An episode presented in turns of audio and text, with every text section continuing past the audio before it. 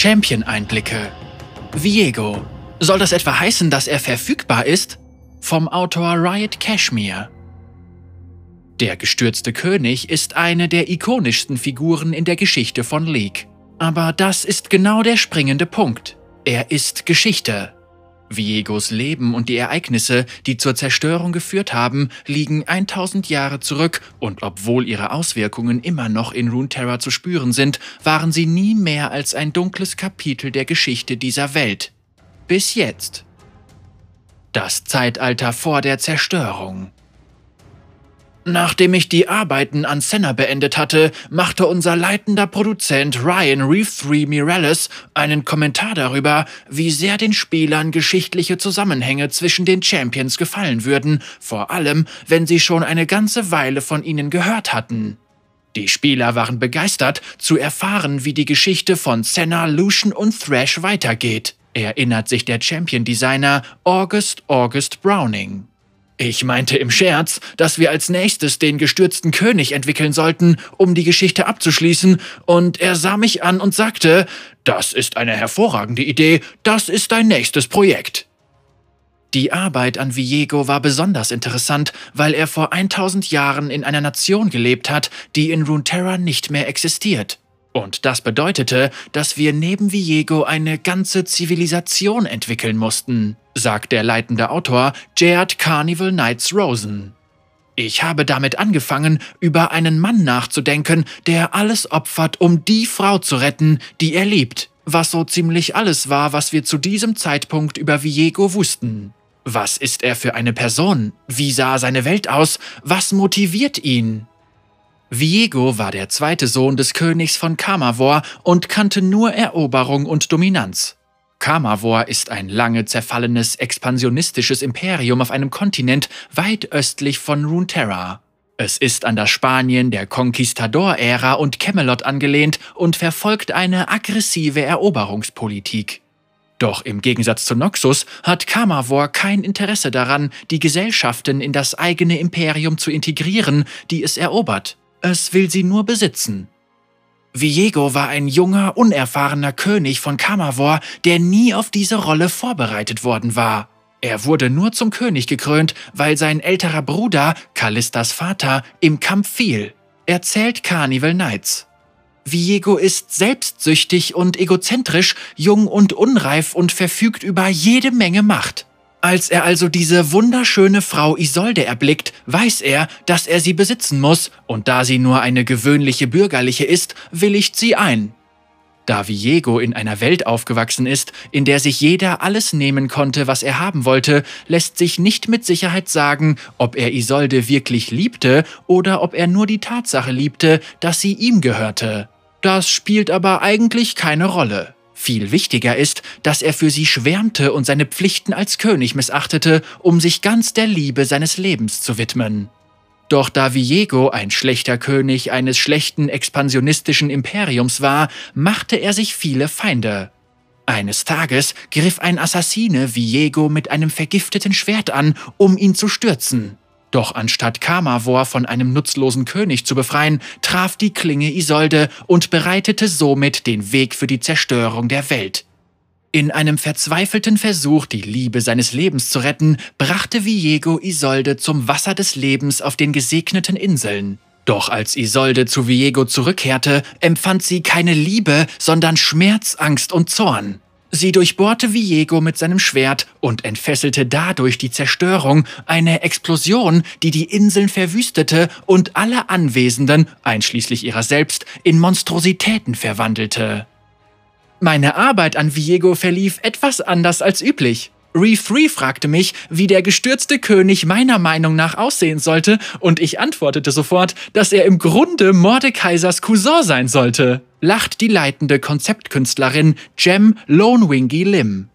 Aber wenn ich ernsthaft darüber nachdachte, wusste ich, dass das nicht passen würde. Er ist der größte Bösewicht von League. Ich musste sicherstellen, dass er dieser Tatsache gerecht wird, weshalb ich etwas Unerwartetes entwickeln wollte und nicht bloß einen weiteren Typen in einer Rüstung. Lone Wingy orientierte sich an den Einflüssen von Camelot und der Conquistador-Ära, an Viegos unsterblicher Liebe für Isolde und an seiner Besessenheit davon, das wieder zu erlangen, was ihm gehört, und entwickelte den Charakter, den wir heute kennen. Jung, wütend, am Boden zerstört. Für den Feinschliff hatte sie jedoch noch eine ganz besondere Idee. Als ich mein ursprüngliches Konzept von Viego zeichnete, verpasste ich ihm ein Loch in der Brust an der Stelle, an der ihn Isolde mit seinem Schwert erstochen hatte. Schließlich gibt es kaum etwas, das so sehr hoffnungslose Romantik schreit, wie ein klaffendes Loch an der Stelle, an der sich das Herz befinden sollte, erklärt Lone Wingy.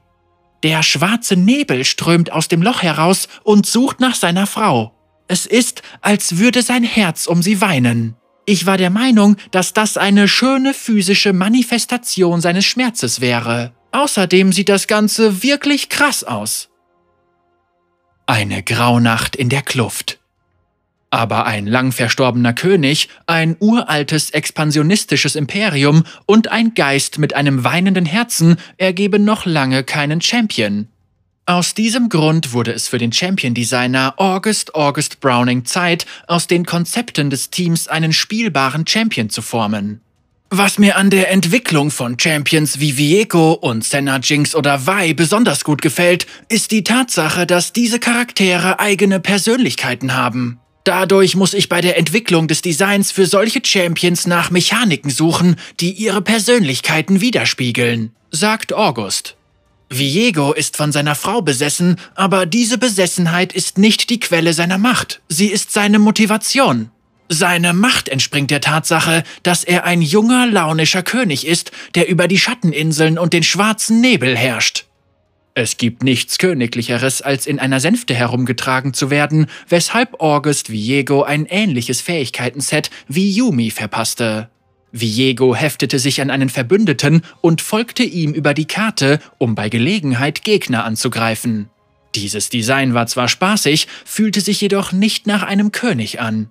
Er war den Launen jener ausgesetzt, an die er gebunden war, und konnte sie nicht dazu bringen, sich seinem Willen zu unterwerfen. Könige herrschen über ihr Volk, rechtliche Herrscher, geborene Befehlshaber. Aber welche Art von königlicher Macht sollte Viego in seiner Gestalt als Geist über andere haben? Die Macht, Tote zu beherrschen natürlich. Ich hatte die Idee, ihn von seinen Gegnern Besitz ergreifen zu lassen, aber es macht keinen Spaß, einfach in der Gegend herumzulaufen und normale Angriffe auszuführen. Man muss schon mehr tun können, und die Möglichkeit, Gegnern ihre Fähigkeiten zu stehlen, passte einfach perfekt zu Viego, sagt August.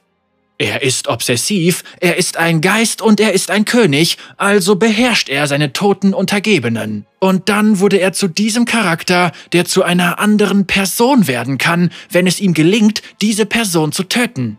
Es ist seine Belohnung dafür, sie dazu gebracht zu haben, auf seine Seite zu wechseln. Und daraus ergibt sich seine passive Fähigkeit, die zu seinen spannendsten Gameplay-Momenten führt.